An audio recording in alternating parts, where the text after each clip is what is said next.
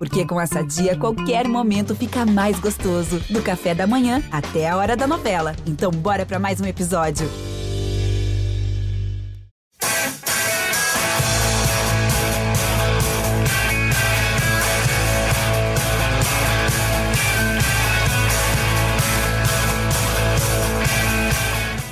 Para quem é de bom dia, boa tarde para quem é de boa tarde, boa noite para quem é de boa noite. E se você está nos ouvindo de madrugada, boa sorte. Eu sou Eduardo Rodrigues, setorista do São Paulo no GE, e esse é o podcast GE São Paulo com um convidado especial. Aqui hoje temos Pedro Ismânia, coordenador da base do São Paulo, trabalha lá em Cotia o, o, São Paulo, né, a base do São Paulo que esse ano é, teve boas, é, bo, boas conquistas, não pode dizer conquistas, mas conseguiu chegar longe nas mais diversas competições. Copa do Brasil Sub-17 foi vice-campeão, perdeu para o Flamengo.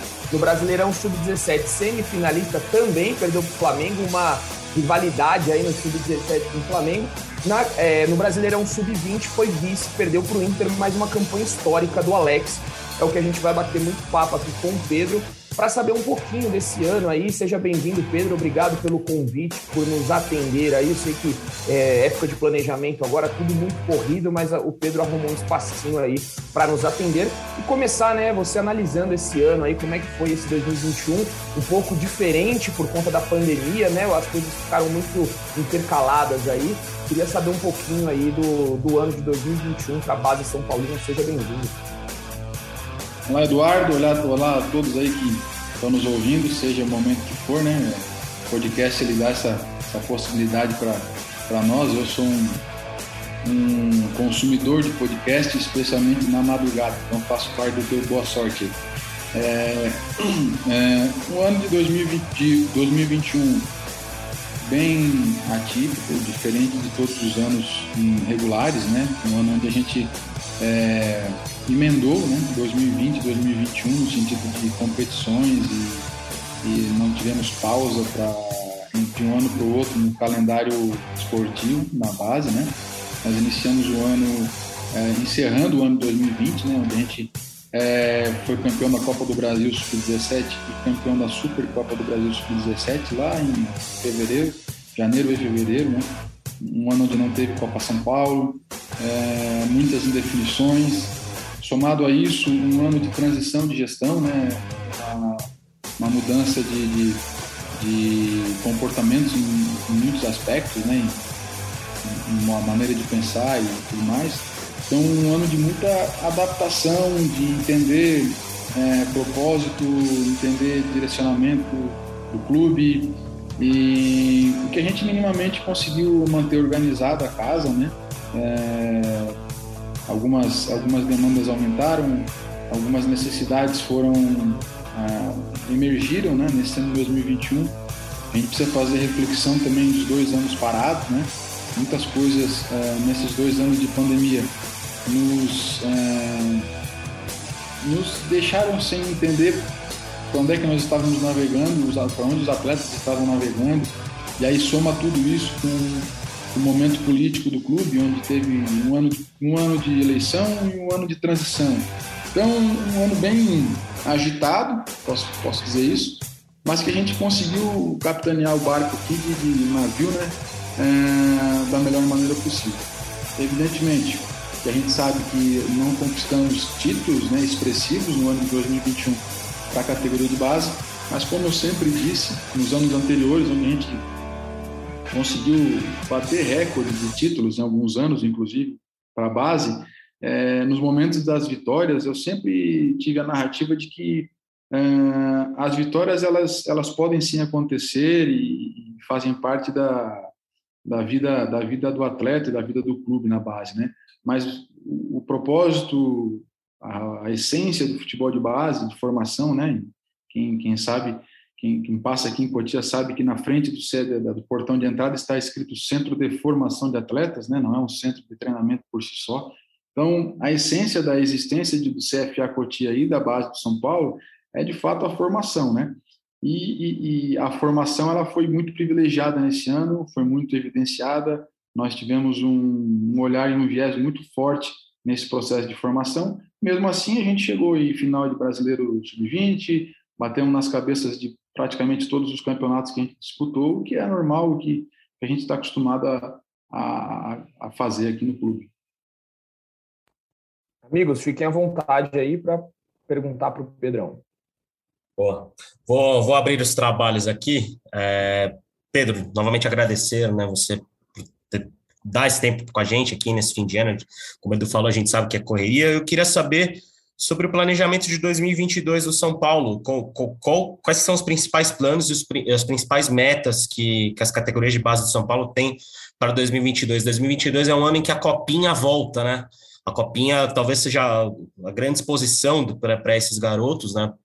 Talvez a competição mais falada, e ela volta após né, ter sido cancelada em virtude da pandemia. Mas quais são as principais metas que vocês né, planejam para a próxima temporada? Legal. Uh, 2022, é, inclusive hoje é um dia que nós estamos no reunião de planejamento de 2022, está tendo um grande brainstorm aí com todos os profissionais é, daquilo que cada um deles acredita, onde nós devemos avançar em cada área, onde nós devemos melhorar em cada setor e onde nós tivemos dores nesse ano de 2021, onde nós não fomos bem, o que faz parte também, né? Em muitos momentos a gente falhar em alguns, em alguns, ah, em alguns critérios, né? E, e, esse, e esse planejamento está sendo construído hoje, está sendo debatido hoje na, na, no âmbito técnico, tá? No âmbito bem, bem técnico. É, nós temos um planejamento para o ano que vem de aumentar a nossa, o nosso poderio de captação, tá? A nossa observação na, na, na área de captação do clube, né? É, isso isso falando em RH, inclusive, né, de, de contratações de profissionais e tudo mais, que a diretoria do clube está tá em busca disso. Ah, mas é um ano onde, mais uma vez, a gente precisa reforçar nossas, nossas deficiências, né? Ah, e falando em Copinha, a Copa São Paulo realmente é uma competição extremamente importante na categoria sub-20. Nós vamos para essa competição com muitos atletas com idade de jogar a Copa São Paulo já no elenco profissional. Então, esperem um São Paulo com muitos meninos novos na competição, é, o que nos, nos dá a oportunidade de observá-los numa competição onde é, tem um espaço midiático muito alto, né? É, e é por isso que tá, talvez até o momento da Copa São Paulo proporciona isso, né? Um momento onde não tem competições profissional e a Copa São Paulo ela acaba tendo uma exposição elevada em termos de mídia, porque é, é o que a, a, o povo quer ver o futebol, não tendo profissional, eles abraçam a Copa São Paulo. Né? Então, nós vamos para essa Copa São Paulo com o objetivo de observar os nossos meninos mais novos e como eles reagem na competição e dar o máximo de minutagem possível para eles, para que eles sejam experimentados. Né? É, vai ser uma competição Está todo mundo curioso, todos os clubes estão curiosos para entender como é que cada um vai reagir. Alguns clubes vão para a competição com a equipe mais velha, último ano, e, e, e nós aqui optamos, até de uma forma estratégica, junto com, uma ideia da, da diretoria do profissional, de é, disponibilizarmos os meninos do sub-20, que evidentemente a comissão técnica do profissional, Rogério Senni, Murici e tudo mais, é, evidenciaram como atletas com potencial do profissional, então eles vão fazer parte do grupo do profissional para o Campeonato Paulista, e aí então eles não participaram da Copa São Paulo e a gente vai para lá. Já estamos, inclusive, em, em na época de, de preparação para a Copa São Paulo, né? essa semana já, já, desde a semana passada, na verdade, nós já estamos na, na batida da preparação para a Copinha, e é isso que a gente, para a Copinha, a gente espera, né? Para o ano de 2022, mais uma vez, no âmbito técnico, né? É, disputar as competições de uma forma muito competitiva, sempre buscando estar no mínimo entre os quatro nas competições nacionais, né? Sempre buscando chegar entre, os semi, entre as semifinais da competição nacional é, e na estadual sempre tentar estar entre os finalistas, né? Essa é uma meta, né? Agora, a gente sabe que o futebol ele não é ele não é ele não é 100% é contábil, né? Não é uma coisa que a gente fala que com mais um é dois, né? Isso é a nossa projeção. Agora, pode ser que a gente seja campeão em alguns, pode ser que a gente não consiga chegar entre os quatro outros, mas mais do que isso é observar o, o processo durante o ano e durante as competições o que nós estamos fazendo, né? Acho que avaliar resultado na base no profissional é diferente, né? O profissional ele avalia resultado, categoria de base ele avalia como, né? Ah, futebol profissional avalia quanto foi o jogo, futebol de base avalia como foi o jogo. Eu acho que isso faz toda a diferença quando a gente está nossos olhos voltados para a base. Então é isso que a gente imagina para o ano que vem, projeta para o ano que vem nesse sentido, de como nós vamos planejar o jogo e, e como é que a gente consegue alinhar mais uma vez, realinhar as categorias, realinhar as transições de categoria no clube aqui internamente, desde o sub 13, 12, 11, 15, 17 até o do 20 para o profissional. A gente está tá sempre alinhando, é um caminhar junto, né? É, esse azeitamento entre uma categoria e outra, ele é muito discutido aqui no nosso processo de avaliação, porque a gente considera isso uma de grande riqueza para nós aqui no São Paulo. Pedrão, Caio aqui, meu, como torcedor, primeiro eu agradecer a vocês pelo trabalho em Cutia. Eu sou um entusiasta do trabalho de vocês. Eu costumo dizer que se não fosse Cutia, o São Paulo estaria numa situação muito pior.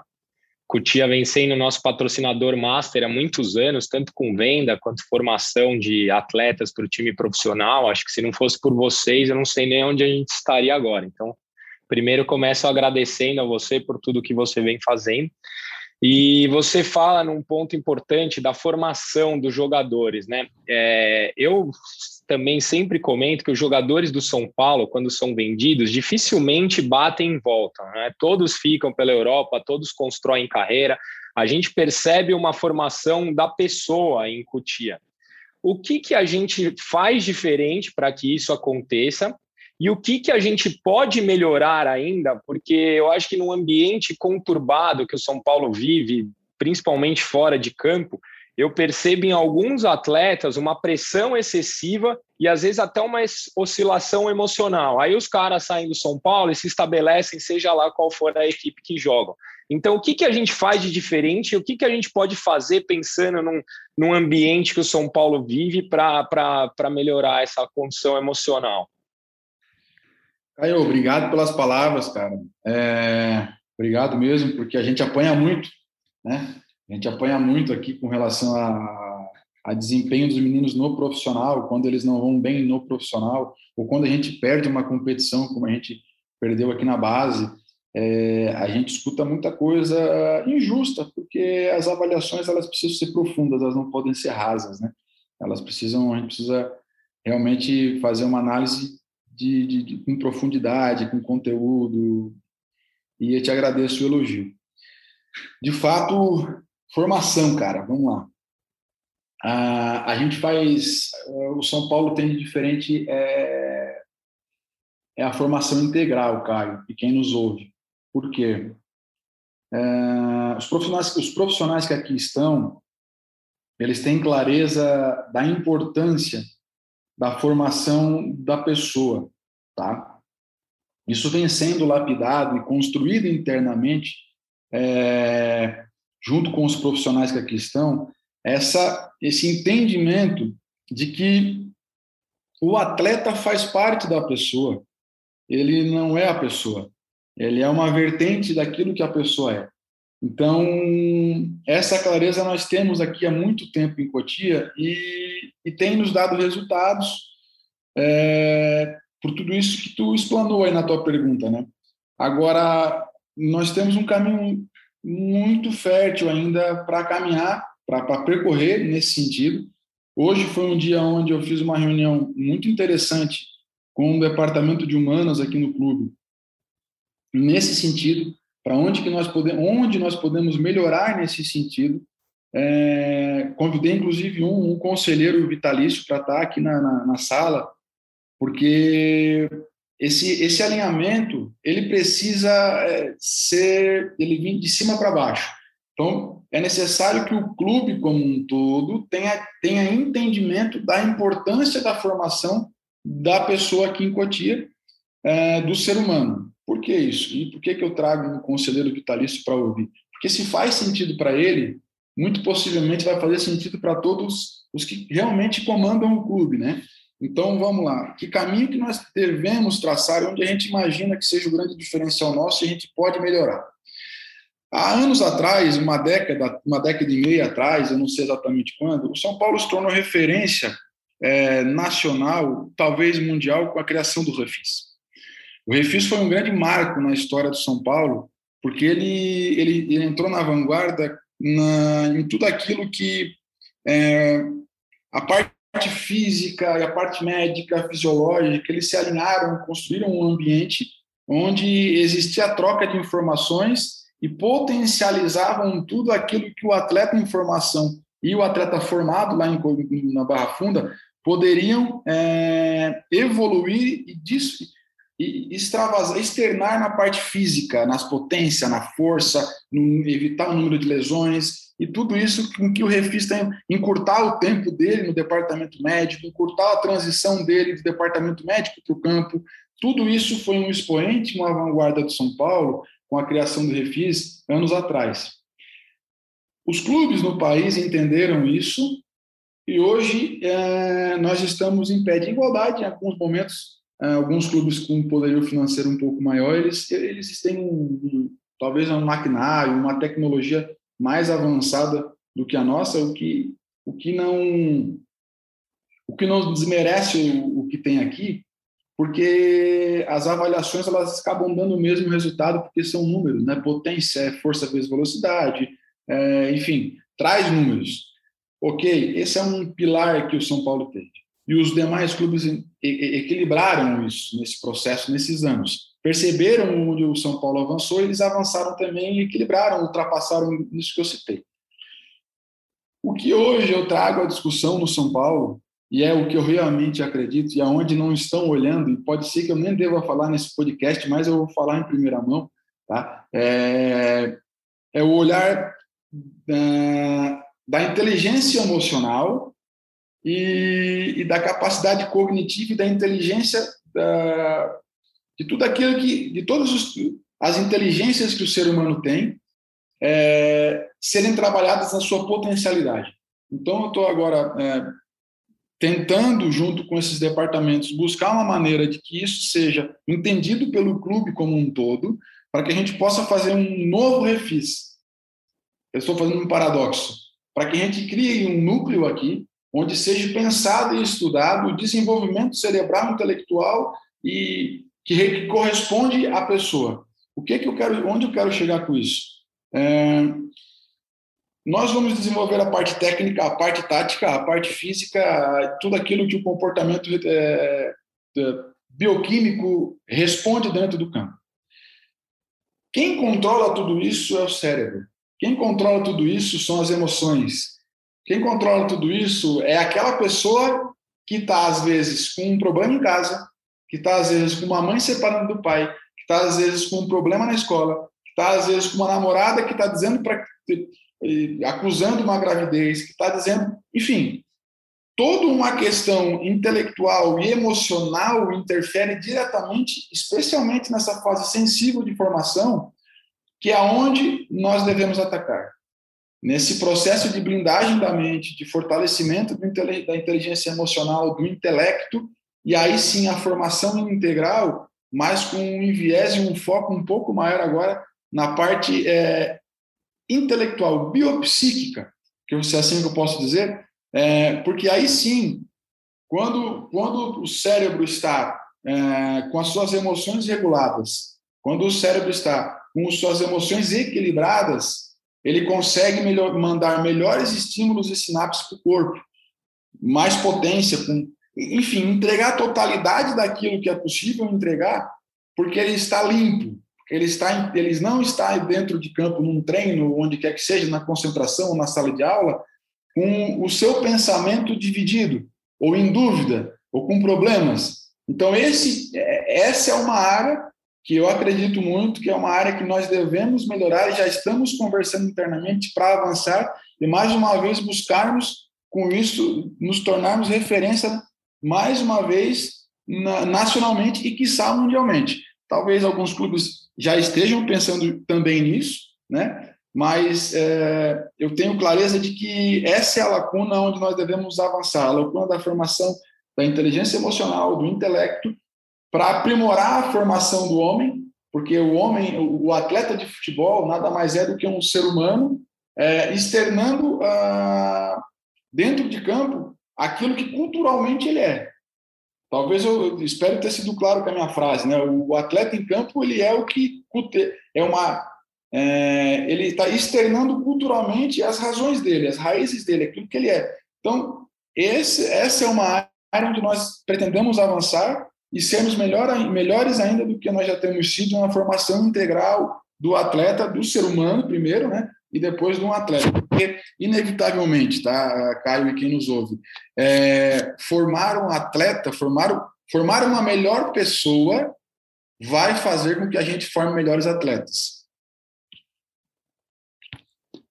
Pedro, acho que eu até ia é, já começar a te perguntar sobre alguns jogadores, né? Porque a gente sabe que o São Paulo vai procurar reforços na base para o ano que vem, mas já que você entrou nesse assunto, queria te perguntar também sobre questão estrutural. É, esse ano houve muita discussão sobre a estrutura do CT da Barra Funda, com o São Paulo tendo muitas lesões do profissional. Então, discutiu-se muito sobre a defasagem do CT da Barra Funda. E a gente descobriu depois, né, na publicação de balancetes, que houve em algum momento até um estudo para transferir a, a, o profissional para a Cotia e tal. O CT de Cotia sempre foi um orgulho para o São Paulino, como o próprio Caio falou, é, sempre é citado como um dos, dos, dos centros de formações mais modernos do país, talvez até do, do, do planeta. É, continua sendo assim, a estrutura de Cotia, que já tem, se eu não me engano, 16 anos, porque ela foi inaugurada em 2005, se eu não estou enganado. Essa estrutura continua dando o orgulho que o São Paulino acha que tem? Como é que tem funcionado é, o CT de Cotia estruturalmente? Ele, ele entrega para vocês tudo que é necessário hoje? Essa é uma, uma dúvida que muitas pessoas têm, né? E como está o CFA de Cotia, né? Fisicamente falando, é, Cotia permanece com seus 230 mil metros quadrados, com seu, os seus oito campos, agora com mais um campo sintético construído com grama de alto nível, sintético, uh, onde era um campo de grama natural reduzido, a gente aumentou o gramado e, construiu sintético. É, permanecemos com o nosso refis, né, até um determinado momento, quando o Murici acabou batendo uma foto aqui, pegou um, pegou um aparelho de isocinético nosso, uh, que realmente é um aparelho, em certa medida, uh, antigo. A foto que saiu do Murici foi com o monitor desse, desse, desse aparelho, então pessoas até confundiram, oh, olha lá como é que tá o, os computadores de Cotia. Na verdade, é um, é um monitor do isocinético, né? Aquilo. É, mas nós possuímos sim, tá? Um, um, um refis com um maquinário excelente na academia, um maquinário de fisioterapia, fisiologia de alto nível. É, não sei se vocês conhecem, mas quem está nos ouvindo para saber, é, nós possuímos uma piscina aquecida, coberta, ah, com, com, com, possibilidade, por causa do vidro blindado ali, né? Que o profissional que faça as correções de movimento dentro da piscina, debaixo da água, ele não precisa estar dentro da piscina, está do lado de fora, observando o movimento, consiga fazer a correção. É, nós possuímos uma pista de caminhada com fundos diferentes para a própria propriocepção, recuperação de, de entorses, ou até, em alguns, muitas vezes é usado para recuperação pós-jogo, né? De, é, o recovery, né? Então, não há o que nós devemos a ninguém, muito pelo contrário, né? Não, não existe, não é débito, existe, é, nós estamos na frente, muito na frente, é, nacionalmente falando, né? Hoje nós temos um espaço onde ah, é, é exclusivamente para a base, tá? É, isso não vejo, não, não me recordo de algum clube da Série A que possua um centro de, de formação, um espaço, né, só para a base, né? Normalmente eles, é, a base profissional transitam no mesmo ambiente, né? né e nós temos sim todo todo o aparato, né? Hoje nós possuímos um estádio coberto para 1.500 pessoas, é, com, com, vestiários de, de ponta, vestiários é, com tudo de primeira. Não há o que, não há que um hotel que quem conhece e quem não conhece tiver a oportunidade de um dia visitar, não está, não é aberto ao público, mas é, sei lá, pessoal da, da imprensa e quem quiser é, quem puder né, visitar, vai, vai ver que é um hotel é, onde os meninos dormem de altíssima qualidade, né? E, e, aqui embaixo nós temos os alojamentos também, que é de boa qualidade. Então, assim, não há nada que, que nos tire, que tire o São Paulo do posto de, de grande centro de formação, forma, formação de atletas, assim, na parte física, viu? É, na, ver, na, verdade, agora está aberto ao público, né? É, se você o passaporte FC. O passaporte vai dar isso agora, essa possibilidade, né? É, eu entrei no site aqui, quem quiser visitar, 280 reais para quem não é sócio, quem for sócio, 252 reais. Você pode pagar para conhecer toda essa estrutura que o Pedro está falando aí. E aí, Pedro, eu queria é, saber de você sobre esses garotos, né, que estão no profissional hoje, Gabriel Sara, Nestor, Lisiero, Marquinhos que subiu. É, o São Paulo vive uma grande pressão por títulos, embora o Paulistão é, tenha sido conquistado agora, mas terminou o ano de uma forma não tão como o São Paulino gostaria, né, com a pior campanha do Brasileirão. Esses garotos eles recebem muita pressão. O Gabriel Sara, por exemplo, é, virou meme no ano passado, porque falou: ah, se o Gabriel Sara é jogador, eu sou um astronauta. Teve muita essa brincadeira. O Nestor, tem gente que chama de Neston, tem é, vários termos pejorativos que usam com Lisieiro, né? Pô, o Lisieiro sempre muito criticado, Igor Gomes, que a galera quer que vá embora. Esses garotos são jovens e recebem muita pressão. Como é que isso é trabalhado desde a base é, por vocês e como é que você vê essa pressão que eles recebem? Isso daí atrapalha no, no desenvolvimento deles? É, como que você analisa isso? Você acha que é, hoje, o São Paulo, os garotos eles são queimados muito rápido. A gente vê o caso do Elinho agora, nem jogou muito, já foi vendido para o Bragantino. Como é que você analisa essa relação torcida com esses garotos? Hum, os atletas que ingressam aqui no São Paulo na base, é, eles passam ano a ano e respeitando as suas idades por um processo sempre de lapidação muito forte na, na questão competitividade e na questão de enfrentamento de problemas, né? enfrentamento de adversidades. Né? É, e a gente, é, com nossa experiência, quanto mais a gente vai passando os anos e, trabalhando com base, é, fica cada vez mais evidente que os próprios atletas, quando são aprovados, primeiro que eles passam por uma peneira gigantesca para entrar aqui para alojar no CFA Cotia.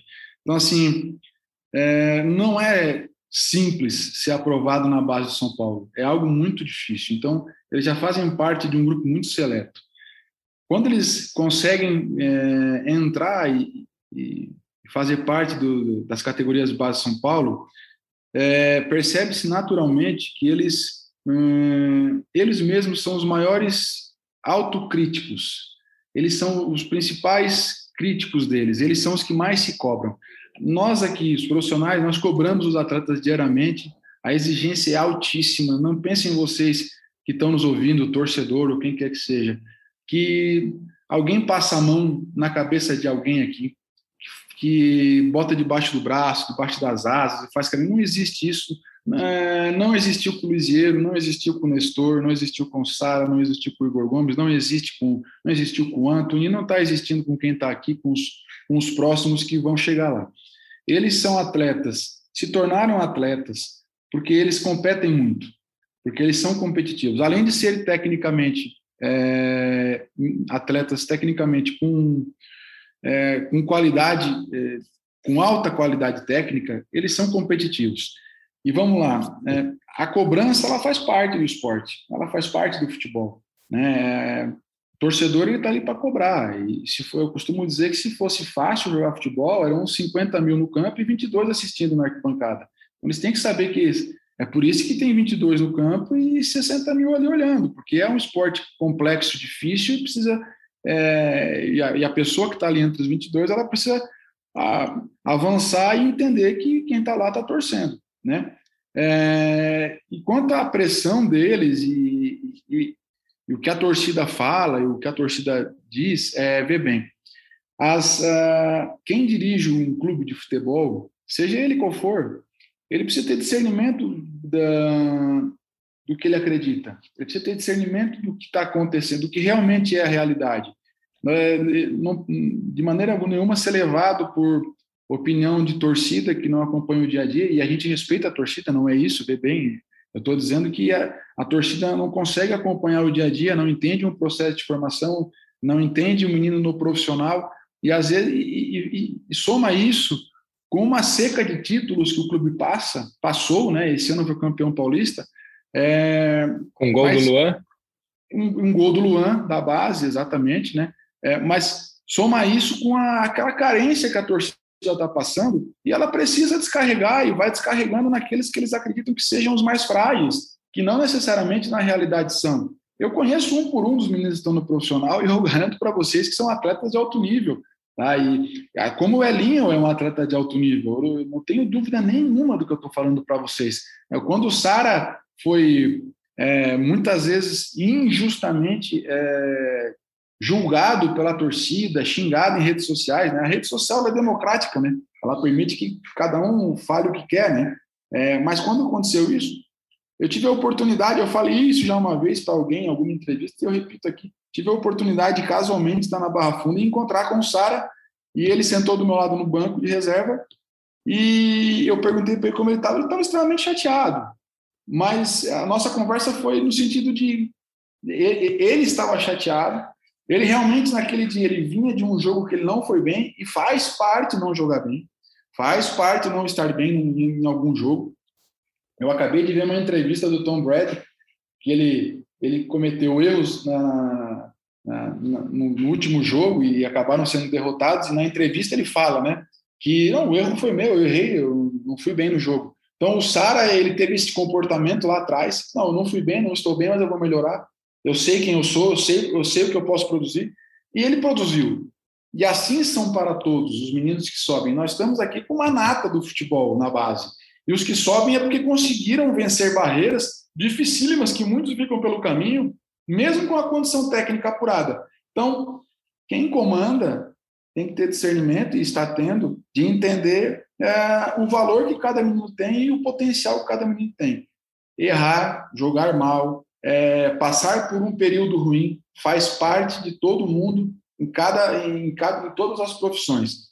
O que acontece é que ah, o futebol hoje é o psicólogo mais barato que o povo brasileiro possui. E é ali onde ele extravasa, é ali onde o povo vai e xinga, joga todas as suas mazelas em cima dos atletas de futebol. Eu não estou dizendo que é, não é passar pano quente para ninguém, não. Eu estou fazendo uma leitura da nossa sociedade como um todo. Hoje o futebol ele corresponde ao psicólogo mais barato do povo brasileiro.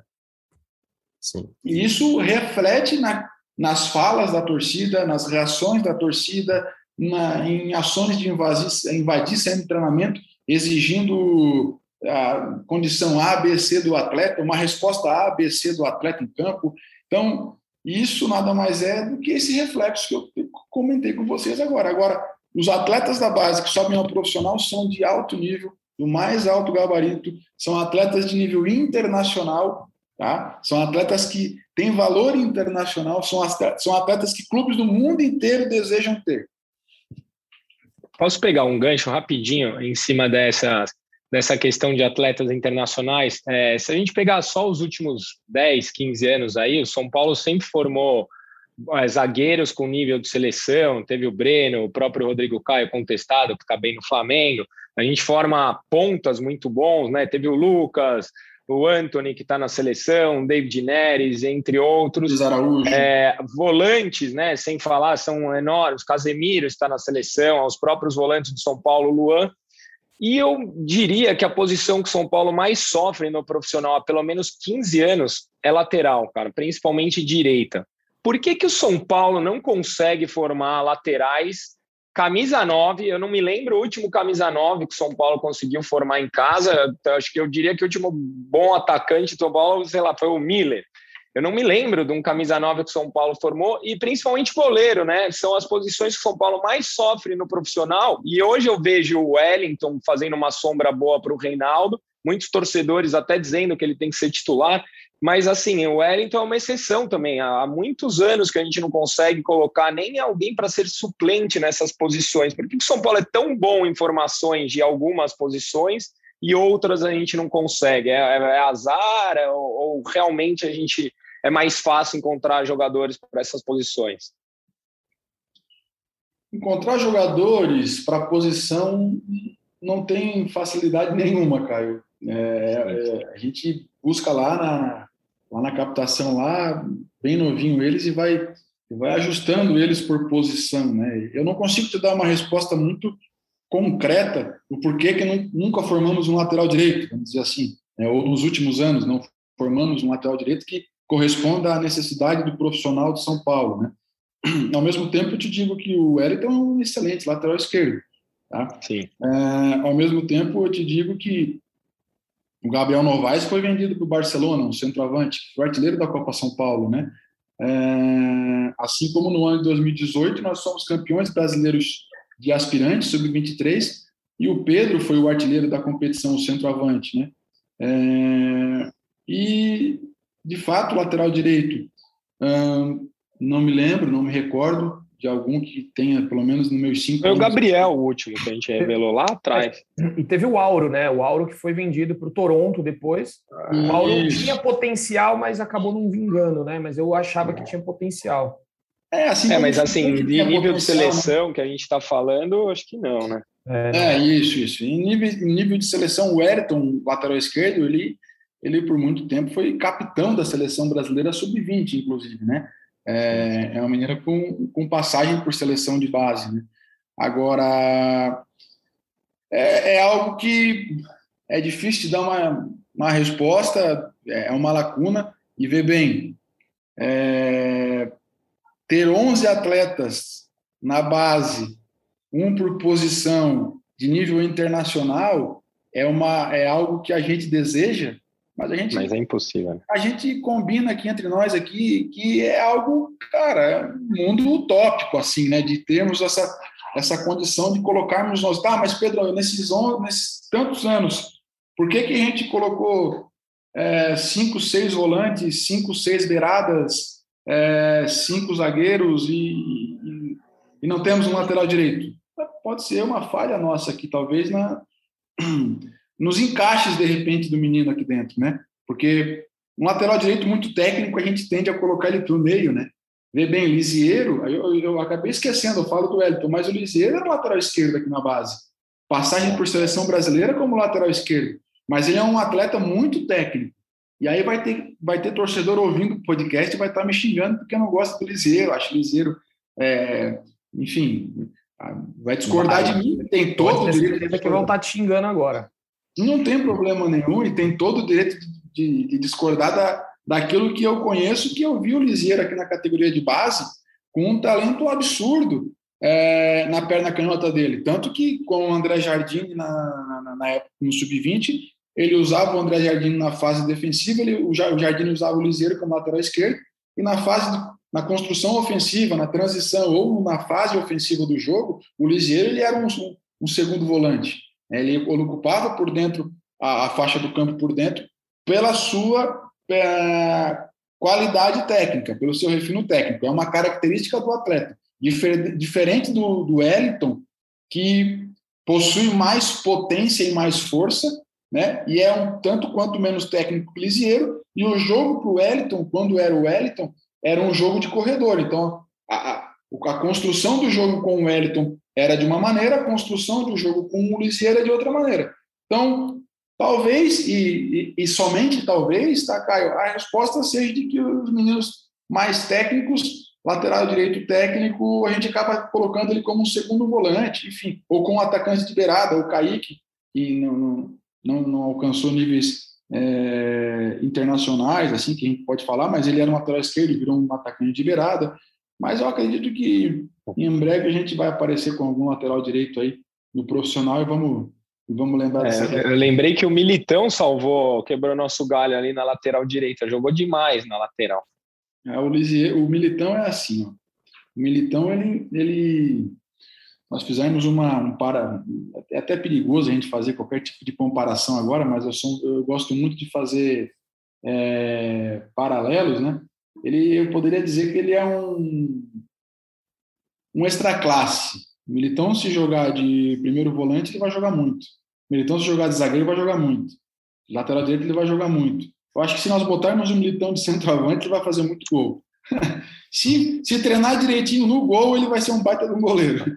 Então, é, e goleiros, Caio, no profissional, tem, tem, nós conseguimos suprir a, a, lá com alguns goleiros que estão no banco do, do Thiago Volpe, evidentemente, né? E aí não vou entrar em nenhum tipo de mérito ou discussão disso, porque não cabe, mas com potencial alto, né? Tem o Thiago Couto, por muitos anos o Lucas Perry foi goleiro de seleção brasileira. É, eu, eu, gosto muito do Thiago Couto, tem o Denis Júnior que está voltando de empréstimo. Então, se a gente fizer uma conta rápida aí, é, nós temos três, quatro goleiros no profissional que o São Paulo não precisou fazer nenhum tipo de, de, de, de, de aporte de investimento para que, que, estejam lá. Então, estão suprindo, né? Em, em certa medida, está suprindo. Que sai um dia, um dos meninos da base tem a oportunidade de jogar é, no profissional, na, nos goleiros, dos goleiros nessa posição e, e consiga nos é, nos representar naquilo que a gente acredita, no que, no que aquilo que a gente viu deles na passagem aqui pela base, né?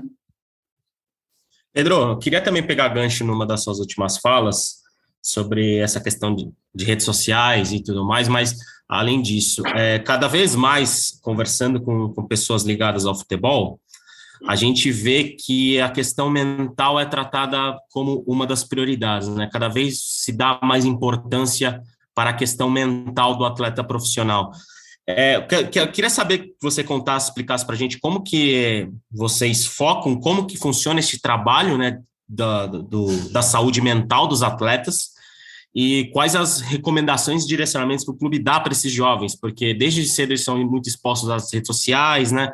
É muita gente tratando com um basta um gol na base para essa pessoa virar o Messi, basta uma atuação ruim para ela virar o pior jogador do mundo. Então a, é, a, é, a rede social traz essa exposição né, e, e, o jogador desde cedo é, é, muito treinado em relação a isso. Como, como que em Cotia funciona esse trabalho para né, ter os jogadores com a saúde mental na melhor plenitude possível? Lá. É, primeiro, não é algo simples. Tá? Sim. Não é algo que depende exclusivamente da, de quem está aqui em Cotia trabalhando. É, por se tratar de, de, de, um ser humano, e esse ser humano ele, ele, ele assimila as informações, ele tem é, conexão com mais pessoas e com pessoas com uma fala com peso até maior do que o nosso aqui de Cotia, né? É, eles ouvem pai, eles ouvem mãe, eles ouvem tio. Às vezes eles o, o, peso da voz é do avô, da avó, e às vezes o peso da, voz, da a, a voz com mais peso é do empresário é, ou de quem quer, quer que seja. Então, assim, primeira coisa é nós alinharmos um discurso junto com a rede de apoio de cada um deles essa rede de apoio ela precisa estar muito bem linkada naquilo que a gente acredita, porque o objetivo dela é o mesmo que o nosso. É o sucesso do, do menino, né? o sucesso como atleta daquele, daquela pessoa. Né? Então, fazer, soma isso e para a gente a gente vive uma evolução em PG né, e não mais em PA, em PG das tecnologias, tá? E a gente passa muito despercebido e esquece isso. Há pouco tempo atrás, os meninos não tinham celular. Muito pouco tempo atrás. Os meninos não tinham celular, acesso ao celular. Tinham acesso ao, ao orelhão para falar com as pessoas. Viam, se entretiam com a televisão, com os programas de televisão e se entretiam com a conversa, com a roda de, de amigos. Isso, muito pouco tempo atrás, ele foi mudando numa velocidade tal que a gente acha que isso aconteceu há 50 anos atrás. E não foi. Isso é recente, gente. Então, assim, nós, nós, nós, nós estamos vindo do advento da internet. Todos vocês que estão me vendo aqui, que eu estou conversando hoje, que eu estou vendo, eu, eu, vejo a carinha de vocês, eu sei que vocês, vocês passaram pela internet de escada, eu sei que vocês passaram pelo mundo sem, sem internet, inclusive. Eu sei que vocês. Aquela, aquela que a gente esperava meia-noite, né, cara? Esperava meia-noite. A minha pois frase é. próxima era essa. Eu sei que vocês esperavam, Leonardo, a meia-noite para entrar na internet de escada para ter uma dificuldade imensa de acesso a nada, porque não existia nada lá dentro. Muitas vezes a gente se perguntava o que nós estamos fazendo aqui dentro dessa internet, o que é a internet, para que, o que nós estamos fazendo com, entrando aqui na internet, entrávamos de curiosos. E hoje eu estou gravando um podcast com vocês sem nunca ter apertado a mão de vocês. E eu vejo vocês com clareza, porque a internet proporcionou isso. Então vamos lá. Essa velocidade com que o advento da tecnologia nos traz, nós estamos vendo agora um 5G, faz com que algumas ações dos clubes, dos pais, de quem quer que seja, não tenha mais efeito. Exemplo. Anteriormente, às 22 horas nos clubes, como eu fui atleta de futebol e morei em alojamento, eu posso te falar. Ah, em determinado horário da noite, as televisões eram desligadas. Não poderia mais ter barulho. Então, o monitor daquele clube passava pelo corredor e não ouvia barulho, acabou. Então, vamos lá, chegou a internet, internet cabeada. Eu estou fazendo uma, uma, breve, uma breve, breve histórico do tempo com relação a isso para ver as, as, dificuldades que isso nos traz. É, tem os benefícios, mas tem as dificuldades. E vem a internet de escada. Com a internet é, cabeada, digo, bastava o clube desligar a internet em determinado horário, que acabava também os problemas. Hoje é impossível isso. Hoje eles têm o 5, 4G, vão partir para o 5G, o fone deles sem fio, eles podem deixar o celular numa sala e continuar as coisas, as conversas, as ações com o fone sem fio em outra sala. Enfim, uma infinidade de coisas que nem eu tenho conhecimento ainda e eles já sabem. Tá? É, como usar a tecnologia e esses avanços para que a gente consiga ser efetivo nas informações que nós queremos que esses meninos recebam. Esse é o desafio. Eles vão receber informação de alguém. Alguém vai estar é, colocando conteúdo na tela do celular ou naquilo para dentro dos meninos. Eles estão lendo, ouvindo, se informando, seja com o que for. Seja com um baile funk, seja com dança de TikTok, seja com uma leitura de um artigo científico, seja de uma aula online. Algo está alimentando eles fora do campo de treino, dentro do alojamento. Nosso desafio é como sermos protagonistas interessantes para que eles é, entendam que, para que eles nos vejam que nós temos algo muito importante para eles, que é mais importante do que aquela menina dançando no TikTok. Como que a gente faz isso? É um desafio. Como que a gente tira o tempo deles para eles estudarem futebol? Eles leem manchetes. É uma geração que lê manchete, que não lê matéria. Vocês, vocês vivem de jornalismo. Vocês sabem como uma manchete chama atenção e que muitas pessoas, quando vocês postam algo no Twitter, baseado na manchete, fazem comentários no, no Twitter de vocês baseado na manchete, não na matéria, e não no conteúdo. E isso é preocupante, porque esses meninos estão vindo numa, numa levada de pouca profundidade de conhecimento é, e, e, e muito conhecimento sobre tudo e de uma maneira muito rasa e pouco conhecimento com profundidade daquilo que interessa, que é o futebol. Vamos lá. O futebol hoje é jogado com as alterações é, normalmente, em média, 100 minutos. Acabou os 90 minutos, se tornaram 100 minutos com os acréscimos que estão tendo. É, e, a, e, em contrapartida, a, a, os meninos estão acostumados a, no celular, perder 5 segundos com o TikTok, com a matéria, com o que quer que seja no telefone. Essa memória e essa forma de esse mecanismo muscular do cérebro de prender a atenção ela é treinada. Eles estão sendo treinados a permanecer atentos 5, 10 segundos, no máximo 30. Um jogo de futebol tem 100 minutos. Pergunto para vocês, vocês acham que eles assistem 100 minutos de futebol? Muito difícil. Não. Muito difícil. Eles não conseguem mais prender a atenção. O que que nós precisamos fazer para exercitar o, o músculo cerebral de cada um deles. E aí eu não sou especialista, mas a gente precisa conversar sobre isso. A gente precisa debater sobre isso, porque corremos um sério risco de uma futura geração não ter mais torcedor no estádio. Corremos o risco de, numa, numa próxima, numa terceira numa quarta geração, o futebol ser obsoleto, o futebol acabar. Porque os meninos não querem mais jogar futebol. Eles não se interessam mais pelo esporte. Eles vão, possivelmente eles podem até se interessar pelo esporte, mas porque o esporte pode dar um retorno financeiro. Mas quando a gente entra, olha o ciclo que a gente vai chegar. O futebol, ele entra no futebol porque ele vai dar um retorno financeiro, vai resolver a vida. Mas o futebol não é mais atrativo. A torcida não faz mais parte do estádio. As vendas e o comércio e o marketing do futebol não traz mais retorno financeiro. O retorno financeiro para o atleta começa a ser menor. O interesse de ser atleta diminui e o futebol acaba. Então, assim, é, pensar o futebol, ele precisa ser pensado como um todo. A gente pode falar de formação? Pode. Eu posso é, manter o diálogo com vocês de, de, em falar que nós precisamos evoluir intelectualmente os meninos, ou talvez escolher os meninos intelectualmente privilegiados, a, a parte cognitiva e tudo mais, mas o buraco é mais embaixo. Possivelmente a gente não fale mais sobre o futebol daqui a alguns anos. Ou a gente muda algumas coisas, e eu não sou o cara que vai dizer o que mudar, eu acho, eu acredito até que isso deva ser muito mais debatido, muito mais debatido, porque o que mais eu escuto, e vocês também, é de que a qualidade do futebol brasileiro caiu. É o que mais se fala.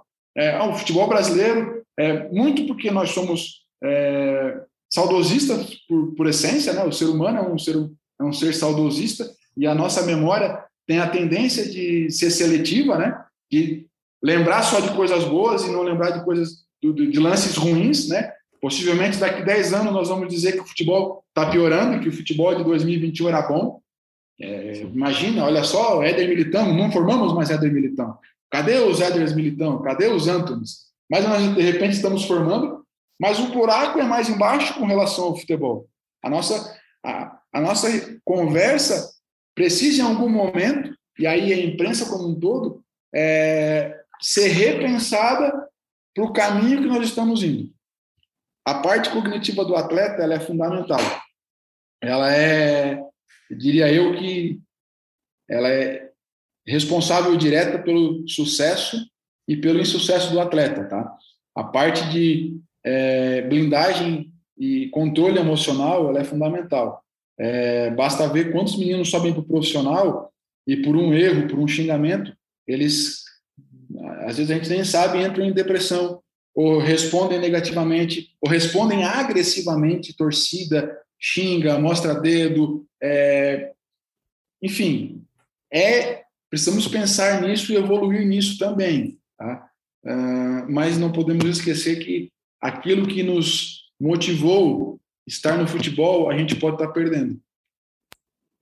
Pedro, é, agora falando um pouco para o ano que vem, a gente sabe que o São Paulo está em dificuldade financeira, a, diretoria admite uma dificuldade em buscar reforços, então especula-se e espera-se muito que a base forneça jogadores que reforcem o elenco do Rogério Ceni para a partir de janeiro. A gente sabe que o Juan já deve se apresentar ao Rogério no dia 10 de janeiro. Ah, Espera-se que o Pedrinho jogue a copinha e depois é, vá para o profissional. Como é que está esse planejamento? Já há outras decisões nesse caminho? A gente sabe que tem uma, uma, não digo uma disputa, mas tem a Copa São Paulo, que é muito importante para a base. Ao mesmo tempo, o Rogério precisa é, começar os treinos já no dia 10 de janeiro. Então, pode ser que ele tire mais alguém da Copinha, ou ele vai ter que esperar mais alguém jogar a Copinha. O que, que vocês já decidiram nesse momento, pensando nessa, nessa, nessa entrega de jogadores da base para o pro profissional a partir de janeiro? Então, Leonardo, uh, os atletas que vão para o profissional, que vão para a Copa São Paulo, isso até eu vou me reservar o direito de te, de te antecipar, eu sei que é uma curiosidade que todos têm, é, porque essas conversas elas são corriqueiras e elas são periódicas e em algum momento pode acontecer de um e depois retornar outro, enfim. É, o que eu posso responder é que o objetivo principal de existir Cotia é a Barra Funda. Então, se o atleta não vai disputar a Copa São Paulo ou vai, porque o profissional está utilizando, o objetivo é esse. É, se ele não vai jogar a Copa São Paulo porque está no profissional, a gente conseguiu cumprir o nosso objetivo. E aí nós vamos trazer o, vamos, vamos subir os atletas que, que, que dá oportunidade para aqueles que estão esperando a sua vez aqui, né? Então, esse é o nosso principal objetivo aqui em Cotia, é cada vez mais ter espaço para colocar meninos no profissional. Rogério Ceni, se o Rogério Ceni chegar dia 10 de janeiro num jogo decisivo da Copa São Paulo e dizer que vai usar o time da Copa São Paulo para jogar para a rodada X do, do, Campeonato Paulista, nós vamos, nós vamos fazer. é, o objetivo da essência de Cotia é, só existe por causa da Barra Funda. E o trabalho é colocar atletas no profissional. Então, quem são eles? É, eu não consigo e até conseguiria, mas eu, eu, não, eu, não, acho justo talvez eu te falar isso, porque pode acontecer de amanhã um nome mudar. Uma, a, existem também negociações em andamento que não, não passam por mim, negociações de, de, renovação contratual e tudo mais, e qualquer nome que eu venha dizer aqui pode ser que atrapalhe é, essa questão e, e, e, não, e talvez não seja tão positivo assim. É, eu vou falando os nomes aqui dos garotos, você vai balançando a cabeça, sim ou não, para a gente. Pra... não precisa. Balança a cabeça. Eu balanço a cabeça aqui na gravação, Eduardo, é. positivamente, no sentido de que sim, estou te ouvindo. Não necessariamente de que sim, estou concordando. Estou concordando.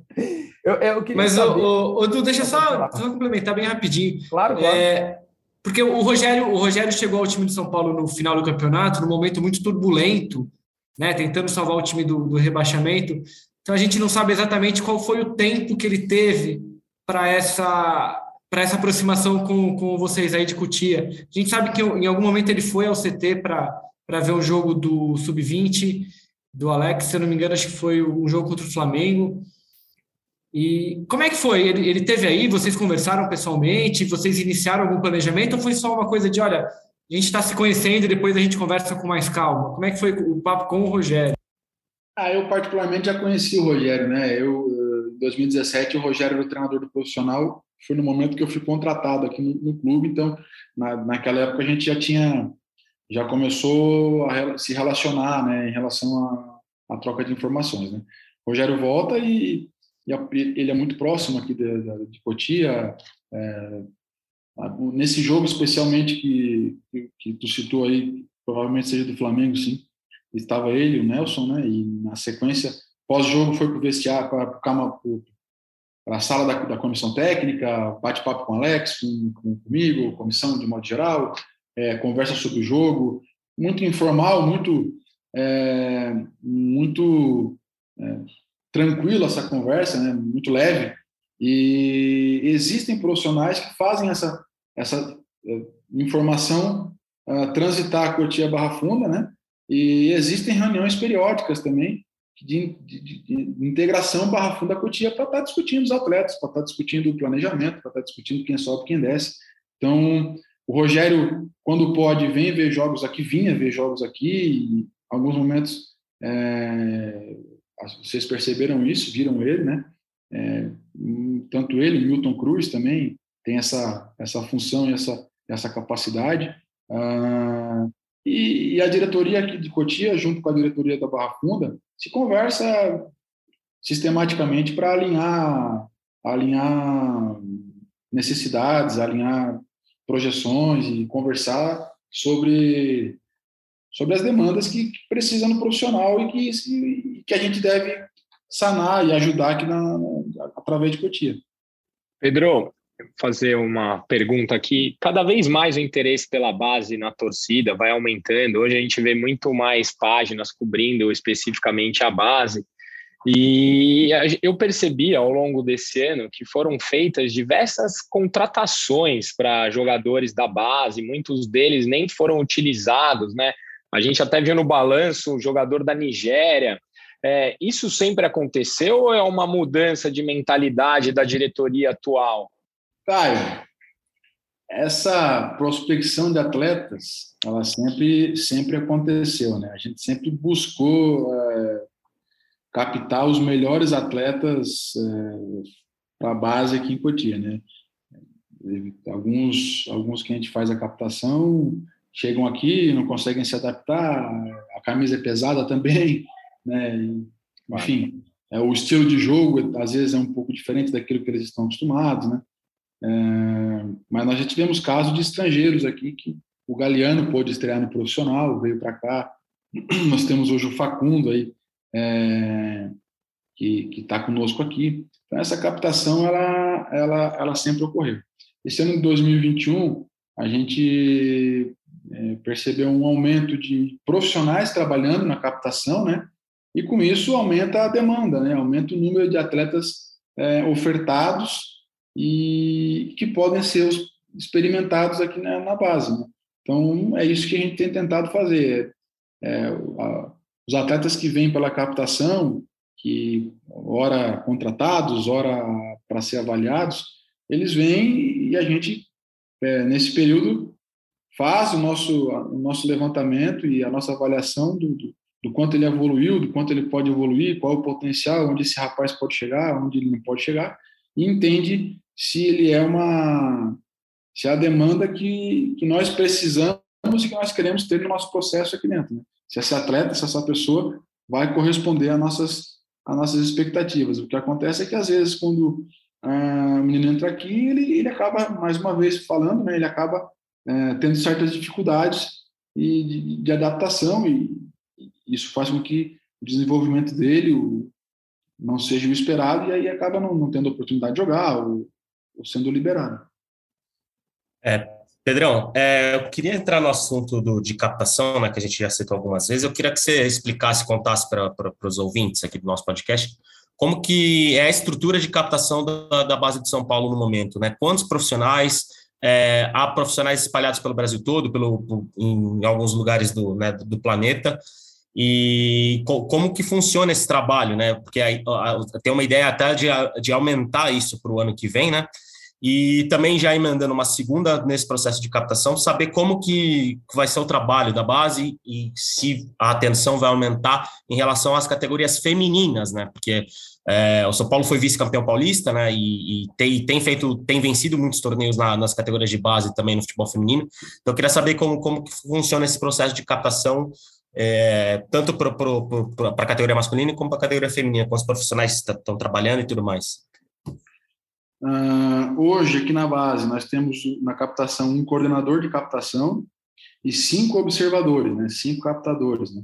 Além disso, nós temos alguns núcleos que não, não têm é, nenhum tipo de vínculo formal com o clube, mas que são parceiros nossos é, diretos e uma série incontáveis de parceiros informais que possuem qualquer tipo de escolinha, enfim, na, na favela X, na, na zona tal, no país como um todo. Então, esse banco de dados nós temos aqui é, bem grande, posso dizer para vocês, né?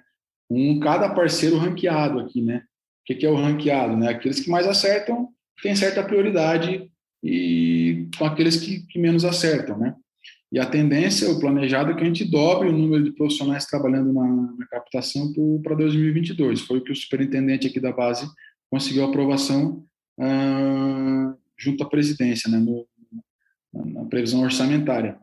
Ah, departamento feminino, ele é outra diretoria, eu não, não tenho nenhum tipo de, de acesso a isso, não, não, não sei te dar uma resposta, porque, é, embora em alguns momentos eles venham e treinam aqui no CFA, não existe não existe ligação, né? Eles, eles possuem uma diretoria, possuem um método, uma metodologias, enfim, ainda não não é integrado com a base, com o masculino. Né? O feminino possui uma possui vida própria, vamos dizer assim.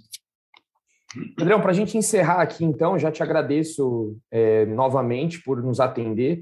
Dia corrido aí, mas deu um espacinho para nós. Para a gente finalizar aqui, é, eu queria saber sobre o Alex, como é que você é, tem visto esse início de carreira dele como treinador. Inclusive, ele, ele nos atendeu aqui no podcast, né? O, o José Edgar de Matos o entrevistou na semana passada. Deve sair esse episódio na semana que vem, um papo bem legal aí também com o Alex que nós fizemos. Queria saber é, um pouco, né? Como é que você tem visto esse trabalho? Como que é o Alex no dia a dia? É um cara muito estudioso, você bate muito papo com ele. É, como é a avaliação do trabalho do Alex? Você vê um futuro promissor dele como treinador de futebol? Alex é, um, é uma pessoa fantástica no dia a dia, uma pessoa que a gente vai criando cada vez mais uma aproximação uh, mais que profissional, né? Se acaba se tornando pessoal, né? É, profissionalmente é, é alguém que busca dioturnamente conhecimento, busca melhorar e busca a todo momento conversar e, e evoluir, enfim, é, é aberto ao diálogo, é um cara que está buscando crescer na profissão, sabe onde quer chegar, é, sabe o, o que quer fazer e onde, onde quer chegar. Então, isso, isso é um grande indicador de quem, é um dos indicadores de quem vai ter sucesso na profissão. Né? Ele, é, ele tem, tem muitas qualidades, ele mostrou muitas qualidades durante esse ano aqui conosco, né? É, junto com os atletas, na, na parte de gestão de, de, atleta dentro do campo, na, na, enfim, não há o que eu fale uh, do Alex que não seja positivo. É um cara que é, gosta de, de, de, gosta do futebol, ama o futebol, então por amar o futebol ele vive o futebol, né? Se vocês não sabem, ele mora aqui no CFA, ele mora no hotel aqui do CFA, no mesmo lugar que os atletas moram, ele mora aqui. Então ele acorda de manhã, é, ele acorda e dorme 24 horas abaixo de São Paulo. Então não é estranho é, eu estar tá indo observar num campo um outro campo aqui, categoria sub-10, e eu encontrar o Alex ali vendo o treino. Não é estranho daqui a pouco lá no sub-15 o Alex começa a passear e caminhar e está lá vendo o treino. Então é um cara que gosta de futebol, ama o futebol, e a vida dele é o futebol. É, e, e, a decisão dele de passar pela base, é, eu vejo como muito assertiva da parte dele, porque vai evitar é, transtornos futuros, né, problemas que ele está conhecendo agora é, como treinador, porque é uma outra coisa, né? a gente já conversou, eu, eu, na verdade, não precisa nem ser uma conversa, partiu dele essa frase, né? Como atleta, a visão de jogo é uma, de, de, visão de clube de futebol é uma, como, como treinador, as coisas são, são diferentes, né? não é a mesma coisa. Então, ele é um cara muito reflexivo, ele é uma pessoa, um profissional que pensa muito o futebol, né? pensa, de, de é, gosta de conversar e que inevitavelmente vai estar tá em vai estar tá no vai ser um dos profissionais de gabarito alto aí no, brasileiro e tomara que ele seja um daqueles que volte a abrir mercado europeu para os técnicos brasileiros. Né? É, ele tem tem capacidade e tem contatos, né? Principalmente ali na Turquia, quem sabe Alex aí. Conteúdo né? também. Oi? E possui conteúdo também. Conteúdo, sem dúvida nenhuma. Bom, Pedro, te agradeço muito, nós todos te agradecemos aí, acho que a torcida é, é, vai ficar contente. Da outra vez né, que você gravou com a gente, que foi um dos podcasts mais ouvidos daquele ano, é, porque a torcida São Paulina gosta muito, consome muito a base, as categorias de base do São Paulo, como disse o Caio. O Caio falou uma frase aí que eu achei perfeita. É o patrocinador master há anos, né? As categorias de base. Achei muito boa essa frase e reflete muito o que é o São Paulo. É, te agradeço novamente. Se quiser deixar um recado aí para a torcida, é, fique à vontade e volte sempre. A casa é sua aqui. Você já é segunda vez, então você já, já é de casa. Eu, eu primeiramente, eu que agradeço, tá? Porque é, o futebol de base realmente vem ganhando espaço né, na, na, no coração do torcedor, porque começaram a ser transmitidos esses futebol, o, o futebol de base acabou sendo transmitido quase que o ano inteiro, na verdade, quase não, o ano inteiro na, nos canais de, de, de esportes, né? Então, o torcedor está se, já está familiarizado com o futebol de base, com os atletas e tudo mais. Então, eu agradeço a oportunidade de estar aqui com vocês, falando nesse podcast, é, um espaço para a categoria de base, cada vez mais é, difundir a importância da categoria de base não só para o São Paulo Futebol Clube, como para o futebol brasileiro. É, eu não tenho dúvida nenhuma que se nós sonhamos em ser campeões mundiais, mais uma vez, na, tomara que seja 2022 com o gol do Anthony, é porque é porque a, a é passa exclusivamente pelo melhor futebol de base, pelo melhor processo de formação do futebol de base brasileiro. Então eu agradeço meu recado para o torcedor, é, embora eu entenda as críticas com os meninos da base que sobem, o meu recado é, é tenham paciência com eles, eles, os atletas da base que sobem, o maior desejo que eles têm é de dar um retorno para o clube, o clube que eles estão há muito tempo aqui dentro, então eles amam o São Paulo tanto quanto o torcedor, então o atleta da base que chega na Barra Funda e tem a oportunidade de jogar, saibam que é como se fosse um torcedor que saiu da arquibancada, que está ali representando eles. Então, o esforço vai ser o máximo possível. E manda um abraço para o torcedor que sempre nos acompanha, que está sempre torcendo pela base. É, a gente está aqui para realmente fazer mais do que o nosso melhor, né? A gente quer fazer o máximo possível que a gente tem condição e a gente está aberto a, a ouvir sugestões e, também as críticas, porque a gente quer o, o bem do futebol, especialmente da base de São Paulo. Obrigado mais uma vez. Valeu, Pedro. Apesar de você não falar os nomes aí que vai subir para os profissionais, a gente te agradece muito. e ficamos por aqui. Agradeço também a todos os ouvintes que ficaram até o final aí. Um papo muito bacana com o Pedro. A gente tenta trazer sempre esses convidados que agregam e foi bem bacana o papo. Eu me despeço aqui com aquela famosa frase: um beijo no coração e um abraço na alma de cada um de vocês.